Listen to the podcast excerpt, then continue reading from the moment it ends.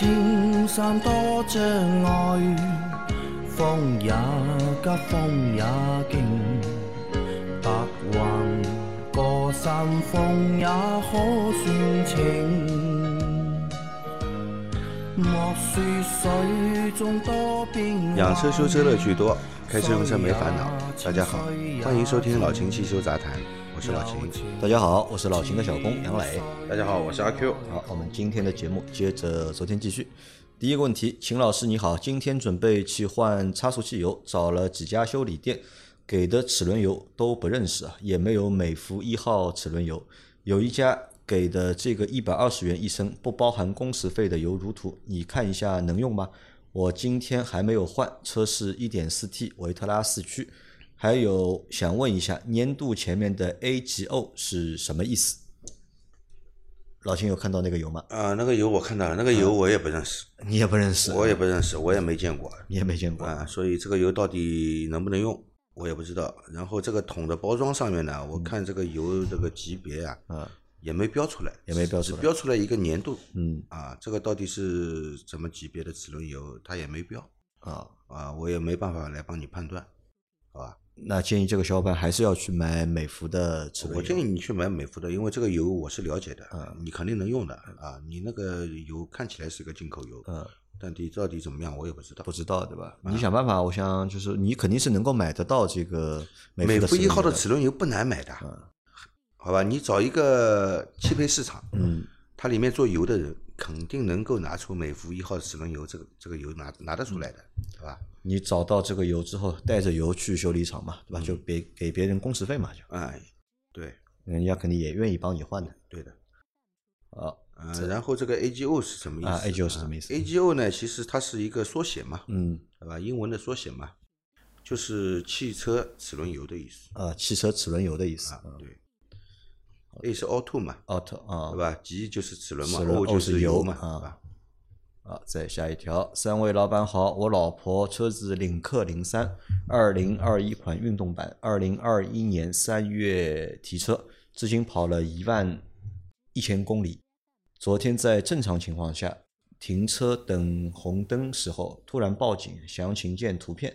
目前行驶不影响，就是倒车时候整车前后雷达不响，请问是什么原因？老秦有看到那张图片吗？领克零三啊，二零二一款运动版，只跑了一万一千公里，是吧？好，老秦看到那个图片了吧？他发了有四张嘛，嗯，看到了，看到了。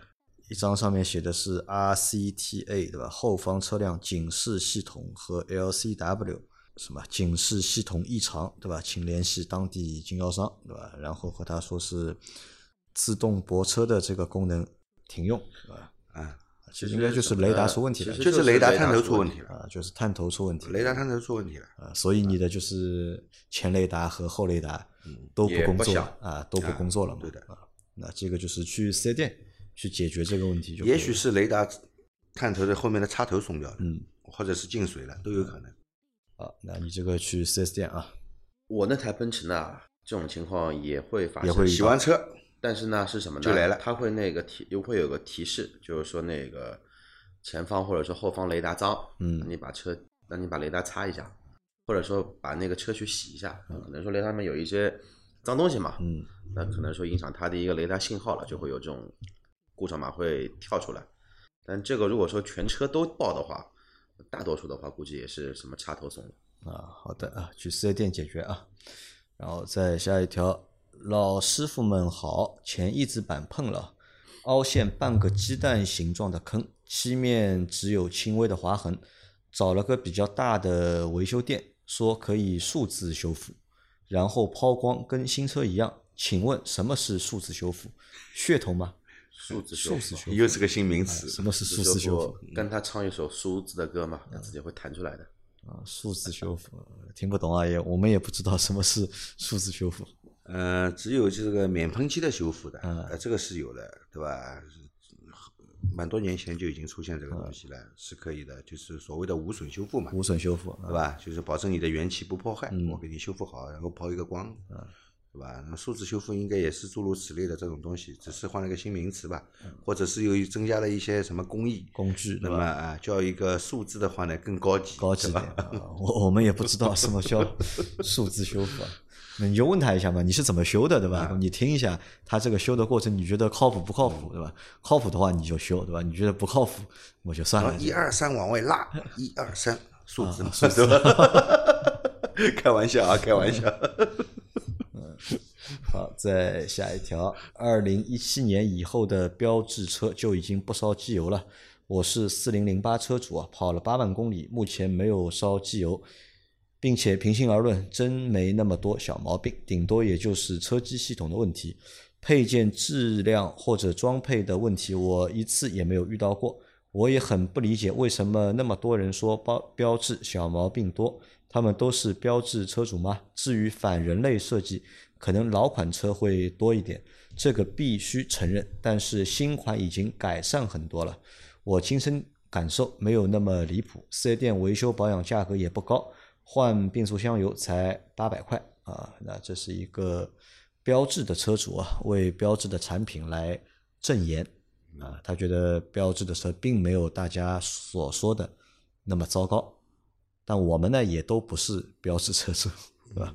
我们也不知道目前的标致车情况到底是怎么样。但是有一个点我可以告诉你啊，口碑是如何形成的？嗯，口碑呢就是用的多，用的人多了之后，或者买的人多了之后，那么你也说他有这个问题，我也说他有这个问题，说的人多了之后呢，哎，这个不好的口碑，哎，可能就形成了。那有可能就是标志以前的车，啊或者某个批次的车，对，的确是有问题，所以你也说有问题，他也说有问题，哎，就有了这个口碑。然后呢，没有买过这个车的人呢，嗯，我只是听别人说嘛，哎，别人说有这个口碑啊，不好的口碑啊，那我就会觉得，哎，这个车口碑不好，对吧？那你想，标致车现在卖的也少，因为以前十年前的话卖的其实还蛮多的嘛，嗯，对吧？但现在卖的人越来越少了，哎，所以可能现在的口碑啊，还是当年那些不好的口碑。呃，标致车对修理工不友不友好，嗯这个基因呢，天生的，呃，这个遗也遗传到了这个新款的车上。新款上面啊，啊，这个是肯定有的嗯啊。那么有些特别不方便的地方呢，也稍作改进，但是整体来说对修理工还是不友好。嗯啊，你这个车再新款，那你去洗个节气门试试看。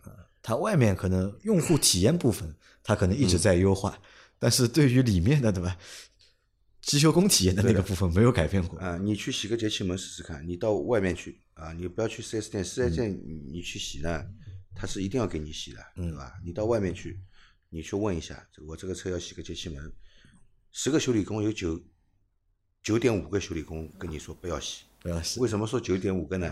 还有一个拗不过你，有 还有一开始跟你说不要洗，你一定要坚持洗呢，他没办法，对吧？你洗，那么你洗这个节气门的时候，你就知道了，这个节气门有多难洗。很难，对吧？嗯，好，反正你觉得这个车 OK，我觉得就 OK 嘛，对吧？大家买到自己心仪的车，这个车在自己手上用起来没有问题，我觉得就可以了，对吧？随便你的车怎么样，对吧？只要我的车不坏，我的车 用着好就好就可以了。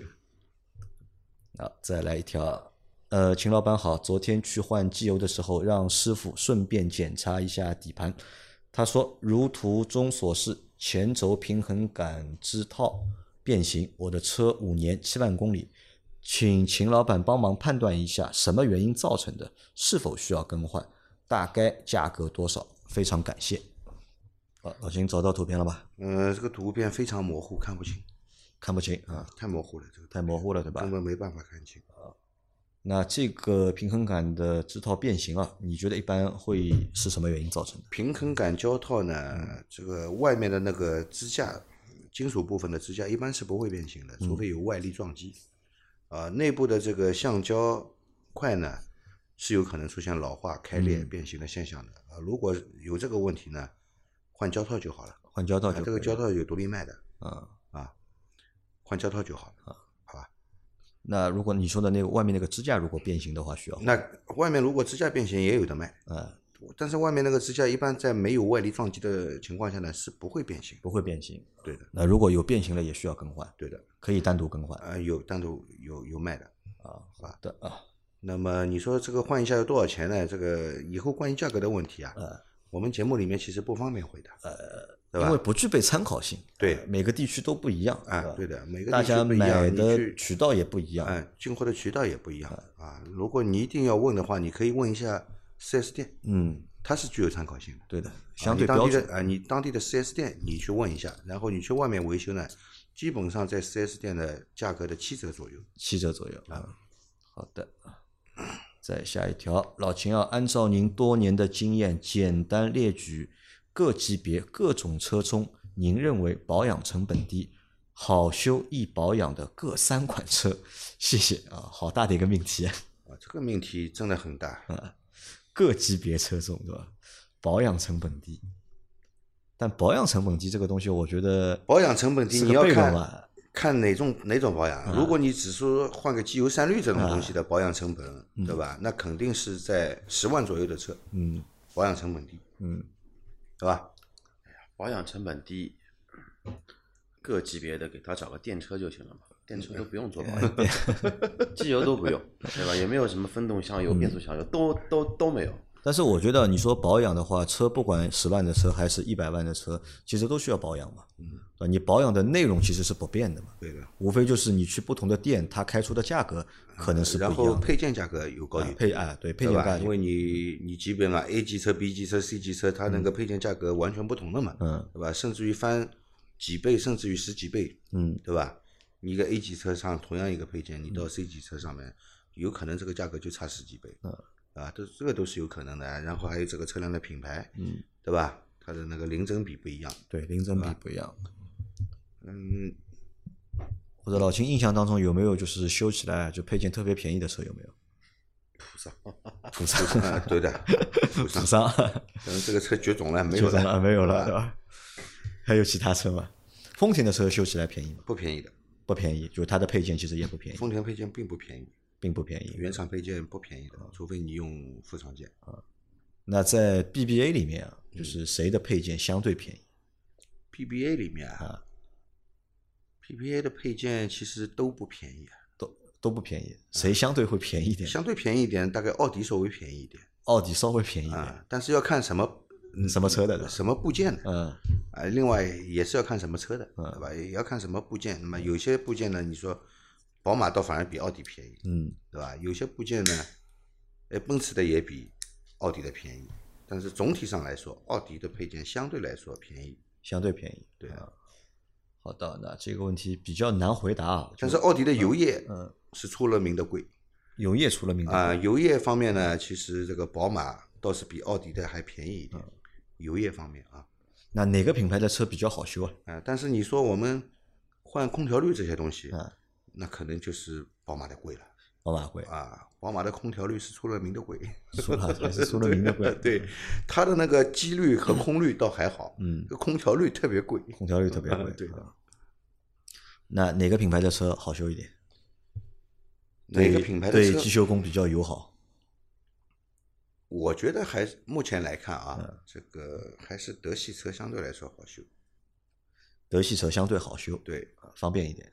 对的，日系车呢以前很好修，嗯，现在呢好像越来越难修了越来越难修啊，现在变得越来越难修。呃你今天来录节目之前啊，嗯吐槽嘛，对吧？修了一台车，修的你头头大死了，对吧？嗯，那台是什么车？呃还好，不算头太大，呃，这个那是个美系车，美系车，嗯啊，反正修车嘛，总有一些难拆的地方的。总有一些难拆的地方总有一。些那这个也是对机修工不友好嘛，其实这个这也没办法，还有比它更难修的，还有更难修的。啊但是也有比它好修的啊。就德系车相对来说好修一点。相对来说是这样，但是德系车也有个别车型换哪个零部件很难修的。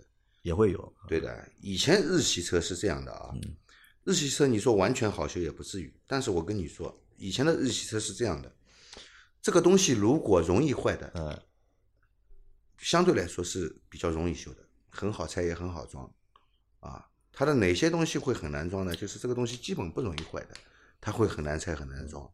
但是日系车现在也不是这样的，啊，比方说啊，以前本田的车我换个启动电机，嗯，我根本不需要把车子上起升机升起来，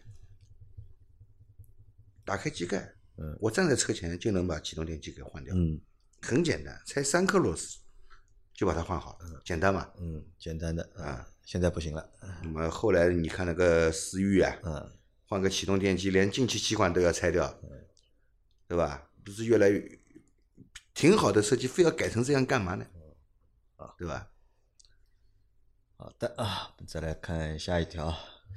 秦师傅的店所在区域是不是限行区域？外地车能不能去修车？地图上看限行区域，刚好在限行区域边缘啊。现在有越来越多的外地的听众啊，想跑来老邢这里修车或者是保养的，能来吧？不限行啊，地面是不限行，地面是不限行的。那么周末呢，就是周六和周日，呃，全天不限行。因为老秦边上是就正好是中环嘛，中环中环是平时工作日的时候是有限行限行时段的，是不是是高架限行啊，高架地面不限行。那中环是限行啊，呃，中环是限行，啊但是中环地面不限行的嗯呀，你中环高架部分限行啊。那么现在就是说白天也限行的地面呢，只有内环。内环啊，就老秦那个店不在内环这个区域嘛，在中环嘛在内环里面太高大上了，太高 是吧？可以去啊。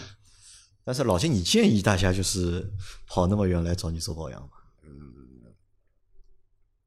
愿意来跟我们就是面基一下的，啊那么找个理由，啊对吧？来面基一下，那么找个什么理由呢？我的车保养保养一下啊，这个可以。特地过来保养的，外地过来实在太远了。太远了，对的，因为我也这么觉得，因为我嗯们已经遇到好几个小伙伴，对吧？开好好多个小时的车，对吧？对跑来上海就是特地让老秦来保养一下，对吧？如果说大家交个朋友、见个面、吃个饭，对吧？聊聊天，我觉得可以的，对吧？或者你顺顺路，正好到上海有事，那可以。如果特地是来保养的话，呃，我觉得不是我，我觉得不是太建议。路太远啊了，真的太远了。好，再来一条，秦师傅，工时费是按什么标准收取的？一个工时是几分钟？这个工时啊跟这个一个工时几分钟是没关系的啊，工时也不是按照这个几分钟来算的。这个不是上钟，是工时。嗯，但是你不同地方一个钟的时间也不一样呀。有的地方，因为有的地方我们觉得一个钟对吧，六六十分钟对吧？可能有的地方它只有四十分钟，可能有地方只有三十分钟。这个到底有标准吗？这个工时是这样的啊，工时是按照这个拆装一个零部件的工作量来计算的。嗯，啊，工作量越大，那么它的工时越多。也就越多。嗯，这个工时其实是有标准的，按照维修行业的一个白皮书来制定的，好吧？也不是说随便我说几个工时就是几个工时，嗯。对吧？那么四 S 店呢，只有对工时的单单价嗯，啊有定价权，有定价权，但是几个工时它是没，嗯嗯，这个是有行业标准，这是有行业标准。啊，比如说我换一个机油是啊多少公时，或者我拆个发动机对的需要多少公时，其实这个是行业规定的。其实有些车呢，某些零部件是很难拆的，但、嗯但是在大多数车辆上它是很好拆的。那么按照白皮书的规定，它就是工时收的是比较少的。嗯，但是有些特特别的车辆，这个东西真的很难拆，要拆一大堆东西，但是它工时也收不上去，啊，就是这个是因为规定好的，是啊白皮书有规定。有有规定的，好吧？那么并不是说一个工时按照几分钟来算的。那么有人干活速度快的，有人干活速度慢的，嗯，你这个工时怎么算呢？对的啊，对吧所以按时间来算，所以是按照工作量来算的、啊。我猜这个东西工作量是多少？我们的那有人我工手脚快的，比方说我半个小时就换好了。嗯那有有有个人干活就是摸的，嗯，他就是慢慢慢慢搞的。你叫他快，他也快不出来，他要干两个小时。那工工时如果按照分钟来算的话，你怎么算这个工时？这不合理了就对啊，啊，工时费反正就是按照这个工作不同的工时来乘以就工时的单价，对的算出一个对的工时费啊，不是按照分钟来算的啊。然后工时费是反正四 S 店自己定，对吧？对公司的单价啊单价其实也不是某一个四 S 店自己定，基本上这个品牌的四 S 店工时单价是统一的。统一的啊。好，最后一个问题，呃，大神好，时代雅阁混动锐凌版、悦灵版一年车龄，今天开高速突然显示胎压低，路边停车，校准设置后好了，过了一会儿又显示胎压低指示灯，又校准后不显示了。然后去修理店检查胎压正常，开起来也没有跑偏，请问是怎么回事？今天这种情况第一次出现，当时还挺害怕的，谢谢解答。胎压报显示胎压低，对吧？显示胎压低，呃去检查了呢，又发现是正常的，啊，但是报过两次警，报过两次警了。本田的胎压是数字显示还是台捷德应该是 ABS 轮速传感器计算的，就胎压监测，它不是那个胎压显示。嗯，雅阁的还真不太清楚。如果是那个轮速传感，就是胎压检测的话，那肯定就是误报警嘛。嗯啊，那个它应该是胎压检测，如果是真的是胎压显示的话，它因为看得到嘛，哪个轮胎胎压变低了，显示胎压低指示灯，那就是靠轮速检测的，嗯它不是那个轮胎里面装的那个胎压传感器，嗯，对吧？那有可能就是误报误报啊，啊，你量下来胎压实际不低嘛，有嗯可能就是误报。对，它是胎压报警，我看一下它配置，它就是胎压报警，不是胎压显示啊胎压显示。那误报的话要去管它嘛，呃，反正他会误报的话，肯定是有情况嗯，啊。你不放心的话，你去检查一下吧，还是但这个就不是去检查胎压了，对吧？去检查其他东西了，对的，要去因为你检查这个胎压已经检查过了嘛，嗯不缺气嘛，对吧？不缺气的情况下，他如果报警的话，那肯定是误报警。嗯，误报警的话，相关的也就是跟那个 ABS 传感器传感器啊啊，或者是 ABS 主机有关，对吧？要去往这个方向去检查，基本上是 ABS 传感器嗯出现这个，它它那个传感的轮速不准嘛，嗯也有可能是什么啊？也有可能是这个 ABS 传感器上面啊积累了这个杂质、杂质，嗯污物啊、垃圾的东西干扰它了啊，吸附的太多，嗯，因为它是靠磁场工作的嘛，它吸的那个铁粉啊之类的这些东西在上面呢，会对它有信号干扰，嗯干扰了以后呢，它可能反正电脑不管的，你给嗯我的信号，你给我什么信号，我就怎么判断，嗯给我的信号不准，那我就判断胎压不准，嗯。对吧？好的啊，那我们今天的节目就先到这里。大家有任何关于养车、用车、修车的问题，可以留言在我们节目最新一期的下方，我们会在下周的节目里面一一给大家解答。我们明天再见，拜拜。拜拜。拜拜。